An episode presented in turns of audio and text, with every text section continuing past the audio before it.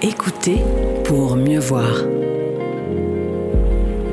La Rochelle Tourisme vous embarque pour une découverte sonore de ses patrimoines emblématiques et de ses pépites inattendues. Pour ce voyage imaginaire, vous serez accompagné par les éclaireuses les plus pointues et les plus amoureuses de ce territoire, les guides conférencières de La Rochelle.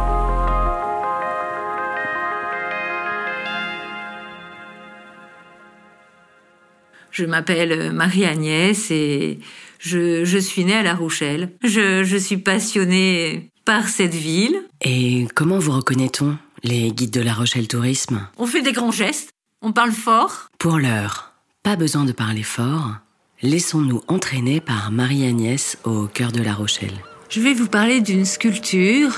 Il est vrai que j'aime la sculpture et à La Rochelle, on a de la chance d'avoir des sculptures anciennes et des sculptures contemporaines. Mais celle dont je veux vous parler a l'intérêt d'être sur une petite place et on ne peut pas la louper, qu'on vienne sur le port et qu'on veuille passer sous la grosse horloge ou qu'on prenne la rue du Palais ou la rue du Temple, des, des rues qu'on ne peut pas manquer à La Rochelle on tombe sur euh, une sculpture grandiose, sur une toute petite place, qui a pour nom la place des petits bancs. Place des petits bancs, lieu de change et d'échange bien connu des Rochelais de toutes époques. Quand on voit cette sculpture, c'est tout à fait euh, insolite parce que de quel côté qu'on arrive, on aperçoit un cavalier fougueux et on se demande pourquoi un cavalier.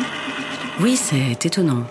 Les sculptures équestres étaient plutôt réservées aux empereurs, mais ce cavalier-ci a l'air plutôt inhabituel. C'est un cavalier arabe avec euh, son turban, c'est une, fantasia.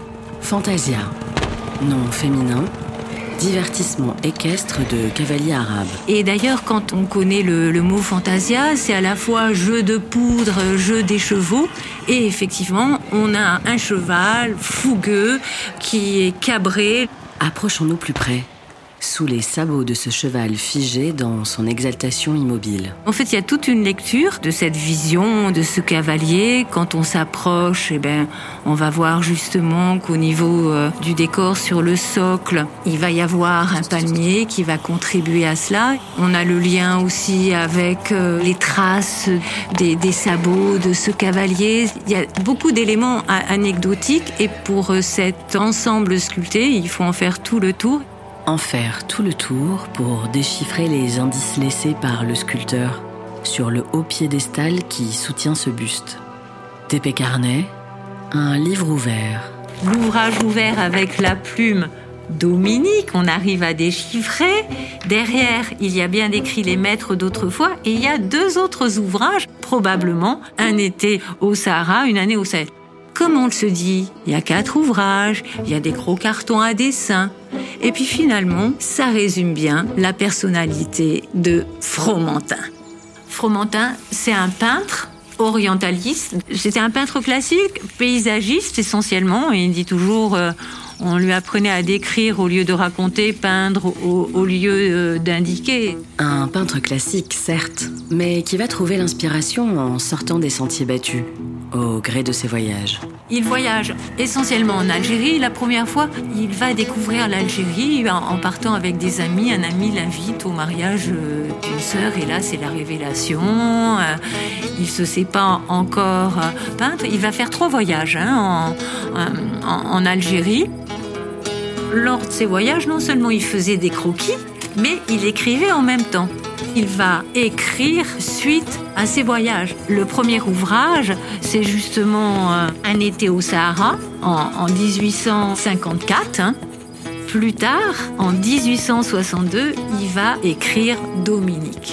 Donc là, c'est le retour dans sa ville natale, hein, puisqu'il va prendre comme décor les Trembles, hein, c'est à Saint-Maurice. Et même lorsque Fromentin crée dans l'immobilité de ses terres de Nice, cette province rochelaise faite de plaines et de champs ouverts, le mouvement et le transport sont à l'œuvre. C'est le voyage aussi vers les sentiments, puisque Dominique, c'est son roman autobiographique, son amour de jeunesse d'une femme mariée. C'est le voyage pour arriver à une rencontre. Un voyage permanent où l'exotisme confine au paysage rochelais. C'était quelqu'un de très discret dans, dans, les contrastes qui a toujours été justement entre l'Orient et quelque part La Rochelle. Il a toujours aimé ces, paysages d'Orient et, et d'Onis. Il a transposé un peu les paysages d'Onis dans le désert, même si c'est différent, c'est vraiment très très lié.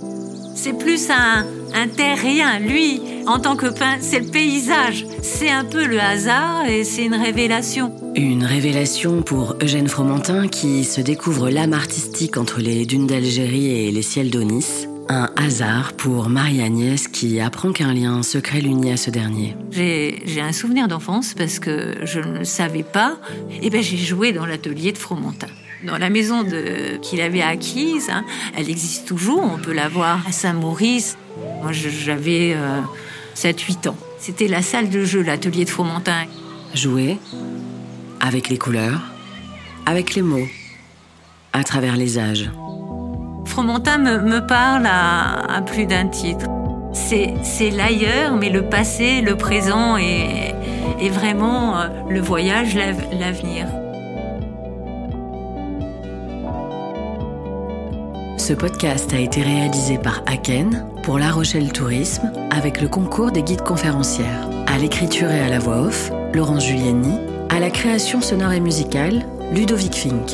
Au mixage, Léonard Lelièvre. À très bientôt à La Rochelle.